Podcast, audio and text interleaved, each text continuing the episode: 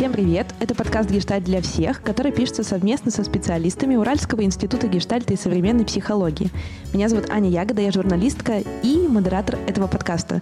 Я Исупов Михаил, основатель Уральского института гештальта и современной психологии, психотерапевт, консультант, обучающий терапевт. Сегодня мы поговорим о том, как мы сами портим себе жизнь без посторонней помощи, почему мы это делаем и что сделать для того, чтобы перестать это делать. Сегодня у нас будет такая как мини-игра. Я тебе буду рассказывать про какие-то ситуации, точнее задавать вопросы, как ребенок. Почему так? А ты мне будешь отвечать с точки зрения твоих гипотез, основанных на гештальт-подходе. То есть как бы это могло быть? Да, как бы это ну, могло допустим, быть. Допустим, Одна из гипотез. Поиграем. Конечно, понятно, что если разбирать частные ситуации, то исходы могут быть какими угодно, и всегда нужно обращать внимание на огромное количество деталей. Но мы сейчас будем говорить про такие часто случаемые случаи с э, людьми. То есть это будет игра, и ни в коем случае не рекомендации, не рецептурный справочник. Да, да, да. Мы, просто, мы просто выдвинем пару гипотез.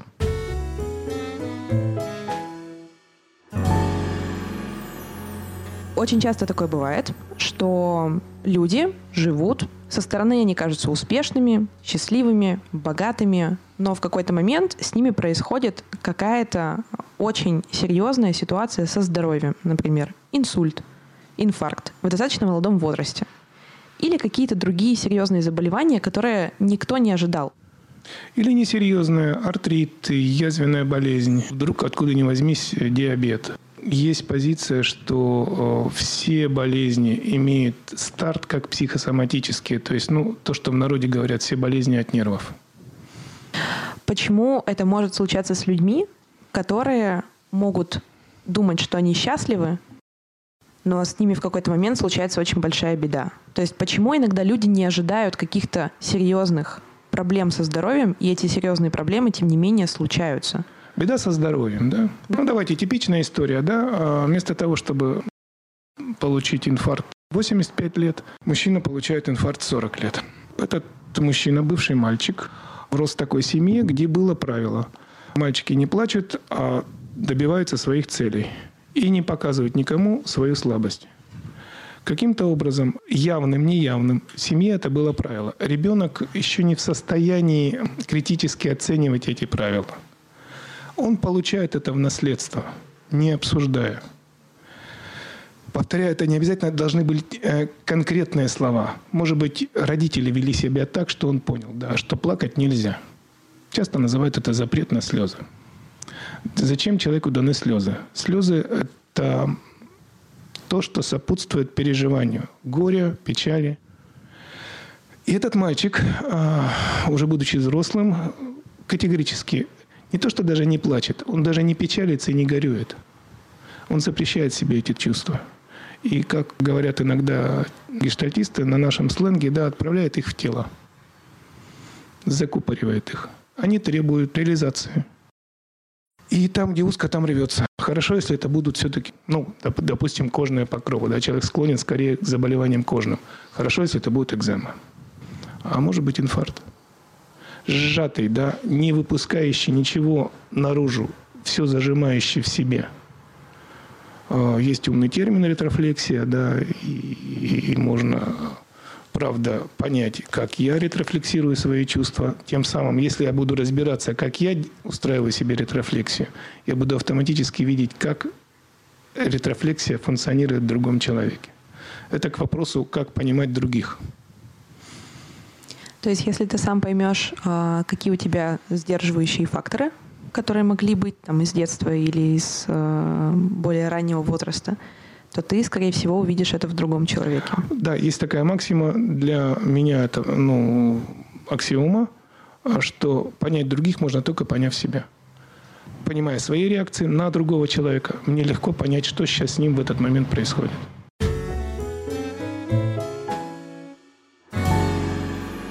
Давай следующую ситуацию. Например, почему люди в коммуникациях очень часто говорят, я понял, что ты хочешь мне зла, или я знаю, тебе от меня нужны только деньги. Почему люди очень часто портят отношения друг с другом, будучи уверенными в том, что они максимально понимают, что другому от них нужно? Ну, допустим, да. Фраза «тебе от меня нужны только деньги». Вообще здорово бы задуматься, кому на самом деле и от кого нужны только деньги. Мы очень часто свои непризнаваемые части, да, какие-то а, части личности, какие-то способы взаимодействия, какие-то отношения не признаем в себе, а с ними надо что-то делать. Тогда мы что делаем? Мы навешиваем все это на окружающих людей. Еще один вариант, когда а, у нас есть какие-то какие-то переживания, например, да, мы их не, не признаем. Опять же, по той же самой причине, что в детстве нам сказали, что так чувствовать нельзя. Например, нельзя чувствовать страх. Некие запреты, ограничения на эмоцию страха. А эмоция-то все равно есть. Я, естественно, пугаюсь многих вещей, но не допускаю до осознавания. Как-то мне надо с этим жить. И тогда мне надо объяснять, что это не я такой пугливый, это мир такой враждебный. Ну, крайний случай будет паранойя. Да, все вокруг меня будут преследовать. И я буду уверен, да, что все против меня настроены. И беда-то в том, что я буду вести себя соответственно этому. И мое, моя мысль, она подтвердится однажды. Самосбывающееся пророчество. Если мир враждебен, то я буду вести себя соответственно, и мир, правда, будет поворачиваться ко мне враждебной стороной. И я однажды скажу, ну вот я же был прав. Как себя освободить от этого? То есть как перестать быть заложником этой ситуации и как избежать этого самосбывающегося пророчества? Вот я даже думаю, что освобождать-то не обязательно. Достаточно стать осведомленным, что во мне такие процессы таким образом происходят. И когда я осведомлен, в особенности своей психики, своего взаимодействия с окружающим миром, я становлюсь хозяином. Я не слепую живу, да, я понимаю, что со мной происходит. Иногда этого достаточно. Не надо даже ни с чем бороться. Я в курсе. Ключик э, в гештальт-подходе к этому, да, имеет название осознавание.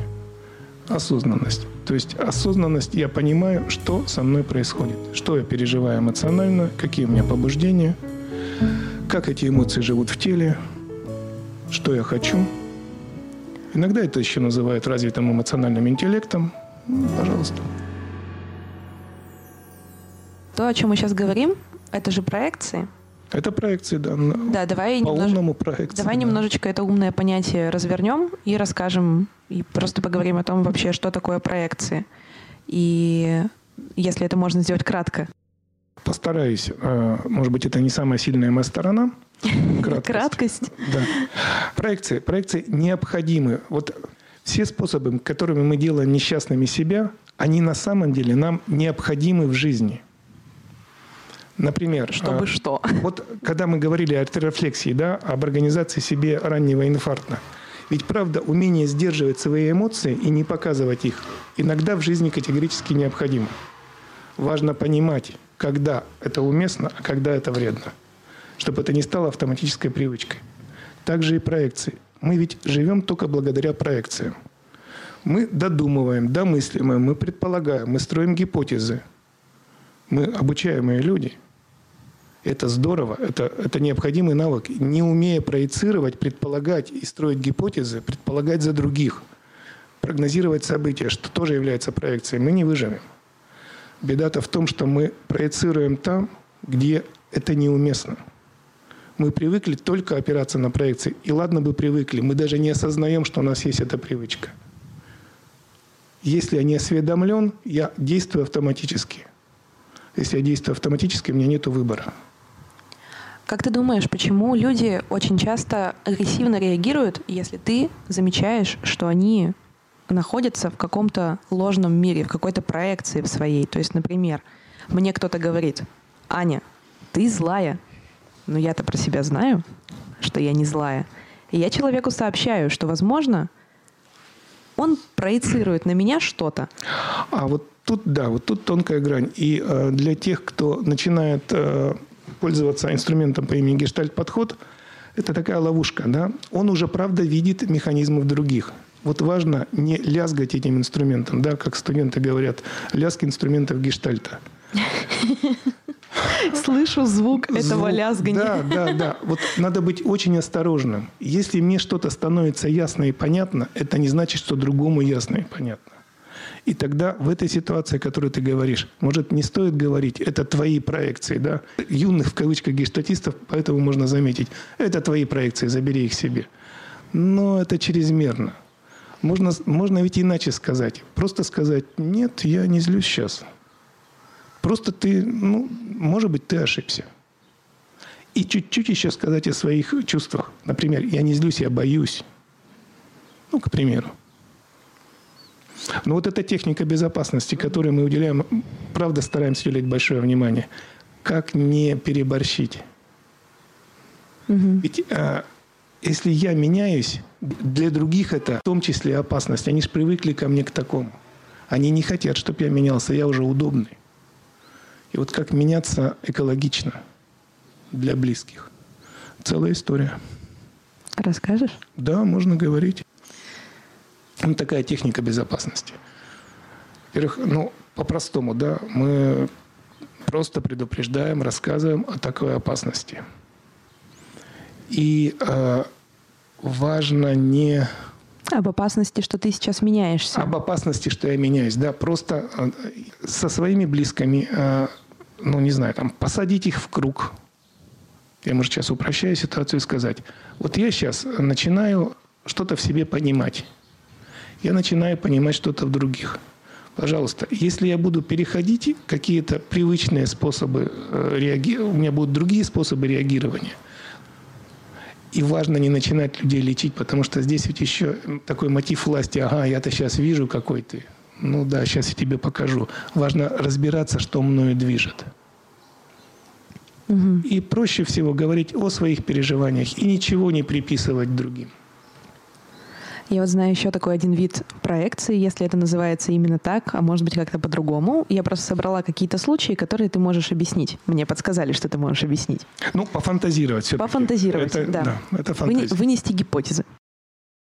Когда человек, аргументируя какие-то свои чувства или рассказывая о том, что он думает, отсылается к большинству. Например, все так делают, и я буду так делать. Все всегда поступали в этой ситуации плохо, значит, и я буду поступать плохо. Ну или какая-то обратная ситуация, например, все женщины в короткой юбке, легкого поведения. В общем, а, апелляция к всем и объединение какой-то группы по какому-то признаку, какому-то, я не знаю, качеству, вот как я сказала уже про девушек в короткой юбке. Да. С одной стороны, а, когда мы слышим все, все, всегда, никогда, никто, вот некие такие категоричные заявления, они ведь правда сомнительны. Но не бывает все и, и никогда. То есть уже можно как-то ну, удивиться. Что-то тут не то в восприятии мира. А источники тоже могут быть разные. Да? Ну, например, а, я, как и все приличные люди, а, хожу, хожу пешком по утрам. Я, правда, как и все приличные люди, хожу пешком по утрам, или я реально забочусь о своем здоровье. То есть я на кого ориентируюсь? На свои потребности или на потребности других? И самое главное, разделяю ли я свои потребности и потребности других? Ну, это как в бородатом анекдоте. Э, Иосиф, иди, иди уже домой. Мама, я писать хочу или я голодный? Этот Иосиф, он не знает свои импульсы, он не знает свои аппетиты и он вынужден ориентироваться на аппетиты э, других людей, на потребности других людей. И опять же, вот это слияние, оно ведь очень важно в некоторых случаях нашей жизни. Ну, не знаю, там, э, влюбленная пара, да, слияние, ну, ну, что может быть лучше? Но это кусочки жизни. Или слияние э, младенца и матери. Да, младенец спит, мать его не слышит. Как только он шелохнулся, мать просыпается. Это же тоже слияние, но там оно творческое, там оно необходимое. Важно, э, опять же, разводить э, творческое такое вот слияние, да, и ну, слово патологическое не очень нравится. Токсичное. Токсичное, как... скорее, да. А как определить, что слияние токсичное, и как вообще в себе это отследить? То есть обратить внимание на то, насколько часто ты говоришь там «я никогда», что-то там, или «я всегда», или «все», на что вот какие есть какие-то ну, вот маркеры? Слияние, например, э, вот, вот, вот ну, один, один из примеров, да, супружеская пара. Э, муж говорит, пойдем в кино. Да, конечно, дорогое, с удовольствием. А через пять минут он говорит, да нет, наверное, надо дома остаться? Ой, да, конечно, я хотела остаться дома. А еще через 10 минут он говорит, ну, может быть, пивка попить? Да, с удовольствием с тобой пиво попью. То есть, э, в общем, вот такая смена, да, непонимание своих желаний. Ведь э, свое желание, свое побуждение, свой аппетит, э, если я не отражаю, не ловлю его, тогда я опираюсь на чужие. Это, это понятный маркер. Я еще слышала, что когда я говорю, что я что-то слышала, то я, скорее всего, слышала это от других специалистов Гештальт-института, uh-huh. о том, что когда идет апелляция к всем, и когда человек говорит, э, все так делают, или а, все всегда будут злыми, или все всегда ко мне добры, то, скорее всего, он имеет в виду кого-то очень конкретного. Как вариант тоже может быть, да. Вот, что это может быть за вариант? То есть это какая-то не, не осмысленно, какой-то неосмысленный авторитет из прошлого, который что-то сказал? Или что это, что это может быть? Все, что я говорю, это, это крайнее упрощение, да, и подчеркиваю, что это фантазия. Ну, один из вариантов, да, какая-то травма в, в детстве, да, скажем, до 5-6 до лет. И мир ребенка ведь ограничен.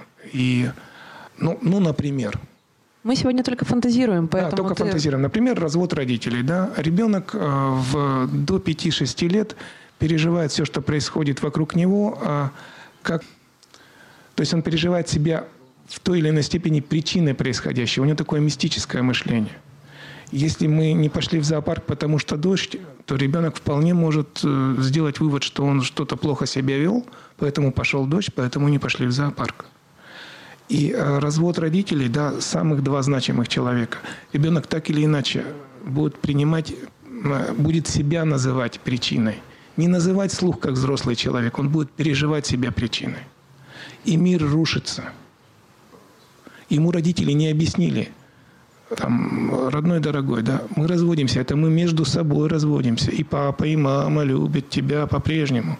Да, будет жить сложнее. Вот не говорили об этом – ну, например, не умея работать э, с трудными эмоциями, да, потому что говорить с ребенком о трудном, он же заплачет, он же огорчится.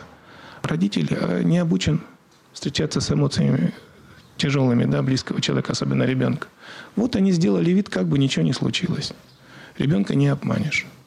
Мир стал совершенно опасным. Да, он, причем опасным и непонятным. Непонятно я немного виноват, еще что-то происходит. Мне никто ничего не сказал конкретно, да? И эту историю он будет тащить всю жизнь. Ну, на нашем э, профессиональном сленге это называется незавершенный гештальт. Стало уже явлением культуры. Призыв «заверши свой гештальт». Вот то, о чем ты только что сказал, это то же самое, о чем мы говорили в предыдущем выпуске. То есть из-за этого очень часто рождается неумение коммуницировать вот с самого-самого раннего возраста. То есть потому что а, в ситуации тяжелой не объясняют, что происходит. Или дают какое-то какое ложное направление. И ты начинаешь связывать события с тем, с чем они на самом деле не связаны. И вот, вот с этих вот моментов нарушается коммуникация. Вот в том числе, да, это, это один из способов нарушиться, да, угу. один из способов. И зачастую это вот из-за этого происходит нарушение коммуникации. И дальше они только наслаиваются друг на друга ситуации повторяются, и в каждой следующей ситуации уже взрослый человек ведет себя, в кавычках, как будто ребенок. Угу. Он теряется. Тоже возможно. Видите, э, мир настолько многообразен, что он никогда не сводится к каким-то простым штукам. Каждый же человек уникален. Но мне кажется, что маркер того, что перед тобой сидит э, человек, погруженный в гештальт-подход, это его постоянная отсылка к тому, что, ну, если что, это сейчас фантазия. Да-да-да. Это, это только моя фантазия. Все, все что происходит, это фантазия. Ну, правда, гештальт-подход базируется в том числе на феноменологии. Э, научное грубое слово, э, но это по-простому призыв опираться на реальность, на действительность, а не на что иное. Вот что есть, то есть. То есть один из советов, таких самых простых бытовых, это попробовать просто перечислять факты. Ну, совсем, если совет такой, да. да. Не так просто, как кажется. Да, я представляю. Даже, даже это. Потому что то, что кажется нам фактом, иногда бывает фантазией или проекцией. Я скажу страшное слово. А как только мы предмет называем словом, это уже в каком-то смысле не факт. Это мы... уже номинализация.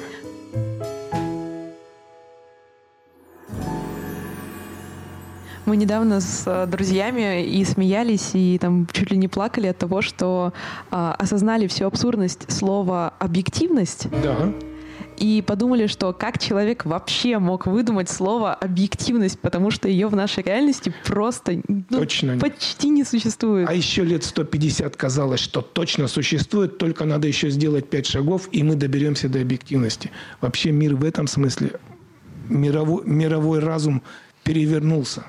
Это революция. Объективности, правда, нет. Это, мне кажется, главное, что нужно понять Хотя, и что я сейчас сказал, вот сам себя послушал, объективности, правда, нет. Я снова вынес оценку. Но мы когда, мы когда спорили, что является объективностью, да. где вообще может быть объективность, мы давали друг другу ситуации и говорили, ну вот это точно объективная ситуация. То есть, например, а, передо мной стоит барабан. И я говорю, передо мной стоит барабан, это объективная оценка. А кто-то скажет, нет, перед тобой стоит ударная установка, и это да. уже две реальности, хоть они и очень похожи. А если говорить об эмоциях, так это вообще просто... А я барабан самый... в своей мастерской использую старый барабан как мусорное ведро. И я в нем первый, первое... Вот ты сказала про барабан. Угу. И я первое, что увидел, мусорное ведро из старого барабана. А я сказала про барабан, потому что мы сейчас находимся в звукозаписывающей студии, и позади Мишиной спины стоит барабан. И я на него просто посмотрела и обратила на него внимание. И это большая, э, большая, с одной стороны, и надежда, и э, сложность, да, понять наконец-то, да, что нету объективного мира, все субъективно. Твой мир и мой мир, они разные. И мы никогда по-настоящему не поймем мир другого. Просто никогда. Как вот, э, когда человек вот это понимает, как это позитивно воспринять, а не погрузиться в какой-то экзистенциальный шок и там в какую-то печаль, что все, я никогда не пойму мир, э, реальность другого никогда не будет даже приближена к моей, мой барабан для другого, другой барабан, и вообще объективности нет. Как это вообще пережить? Это же еще полбеды, и много, еще, э, много немного, но есть еще несколько экзистенциальных таких конечных данностей, с которыми очень сложно жить. Может быть, отдельно об этом мы сможем поговорить. Да, с этим сложно научиться жить. Ладно, давай вернемся к ситуациям. Их у меня осталось буквально три штуки. Почему один из таких способов там, портить жизнь, о, котором мы сегодня, о которых мы сегодня говорим, это э, очень популярное слово, с которым пытаются там, бороться, лечиться от этого понятия, это обесценивание. То есть О. я объектив, о боже, я сказала это запрещенное слово. Не, ну обесценивание, девальвация, что, деньги обесцениваются а, же. Например, я по факту работаю на работе. По факту зарабатываю деньги, которые меня устраивают. По факту меня по позвали на другую работу и предложили больше денег. Я согласилась, а потом сказала, да, фигня это все. Или так получилось. Угу. Почему это происходит с людьми? Не только моя идея и мое наблюдение, коллеги некоторые разделяют, что э, вот этот способ стать несчастным очень характерен для э, наш, нашей страны, нашего общества, э, ну, какой-то такой национальный признак. При этом не важно, какой мы национальности, главное, что мы тут живем на этой территории. У нас ведь все прошлое плохое. Достигать, подчеркивать свои достижения – мы, э, в общем, не шибко умеем. Или впадаем, что то же самое, в такую преувеличенную, преувеличенную гордость, чрезвычайную. Вот это нечто национальное. Да, я думаю, что это лучший такой, такой сейчас самый актуальный способ становиться несчастным в нашем социуме. Правда, все, что я достиг, я могу обесценить. Сказать, да это фигня – да я тут ни при чем, тоже обесценивание. Это не я, так события сложились. Кстати, в этом случае я отдаю ответственность куда? Я не беру ее себе, я отдаю в окружающий мир. И один из фундаментов э, исправить, э, наладить свою жизнь – это научиться брать свою ответственность себе – это, кстати, очень сильно заметно по какой-то литературе, зачастую там научно-популярной, э, особенно американской, когда ты начинаешь брать в руки книгу, где впервые тебе говорят о том, что там, да, гордись собой, это все твое, и присвой это себе, то ты думаешь, если я сейчас начну высовываться, я наверняка буду не самым лучшим человеком в глазах других людей. Поэтому я лучше скажу, что так вышло, так само собой Вселенная э, распорядилась, чтобы я стала успешной, богатой, красивой, и все у меня было хорошо, но это ни в коем случае не я. Вот и то, что ты сейчас говоришь, э, есть у нас такое понятие, это жерка срывов вот этих сопротивлений, да? На это самое- жарко срывов, это очень красивая метафора. Ну, сопротивление все-таки на нашем языке. Э, На самом верху, на поверхности, да, это обесценивание. Под этим, то, что ты говоришь, а что подумают люди, если я буду высовываться, это приписывание другим, это проекция. А еще ниже, например, лежит интроект. Я последняя буква в алфавите, не высовывайся. То есть в детстве мне это объяснили. Как попытаться себе это присвоить? Хотя бы достижения. Я уже не говорю про ответственность за какие-то поступки, которые могут привести, не дай бог, и не к достижениям. Опять же, есть ну, вот это волшебное э, слово э, осознанность. Один из трех, всего-навсего трех китов, на котором стоит гештальт и э, любая другая такая практическая философия, психология жизни. Чем выше осознанность, тем при прочих равных человек успешнее, здоровее, эффективней. Мгм. Хотя иногда больно осознавать. Мы же избегаем э, чувств, которые нам приносят боль. Вот мы уже как-то коснулись немножко этой темы, ушли в обсуждение про несуществование объективности.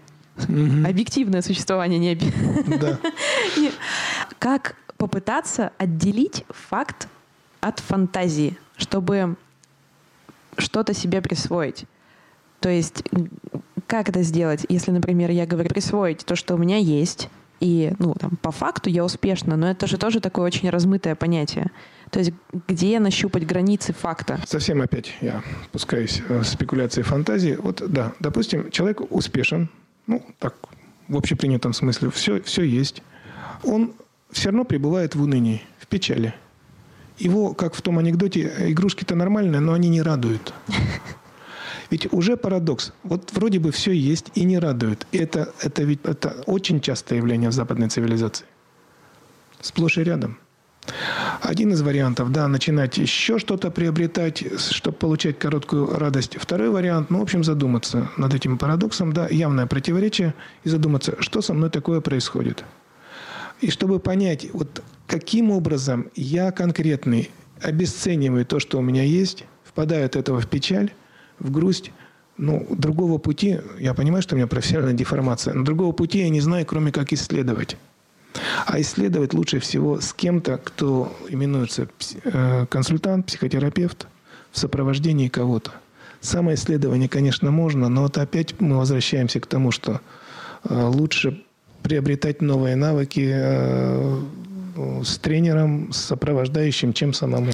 Самоисследование мне напоминает прохождение тестов в журналах, когда тебя спрашивают, а, оцените, вы добрый человек? Да, конечно, добрый. Или Да, там, да, да, оцените, да. вы успешный? Да, конечно, успешный. Или- И у меня и там все получается. И когда я смотрю, как люди проходят тесты, вообще тесты для меня просто удивительная штука, потому что когда ты сам себя анализируешь, что ты где-то принижаешь, где-то наоборот думаешь о себе лучше, и практика, конечно, столкновения со специалистом Ну, очень это так называемая популярная психология. Ведь э, чтобы тестировать э, грамотно, э, люди учатся в университетах на психологов. Это очень серьезная вещь. И чтобы делать выводы по этим тестам. Это совсем отдельная специальность. У нас уже немножечко истекает время.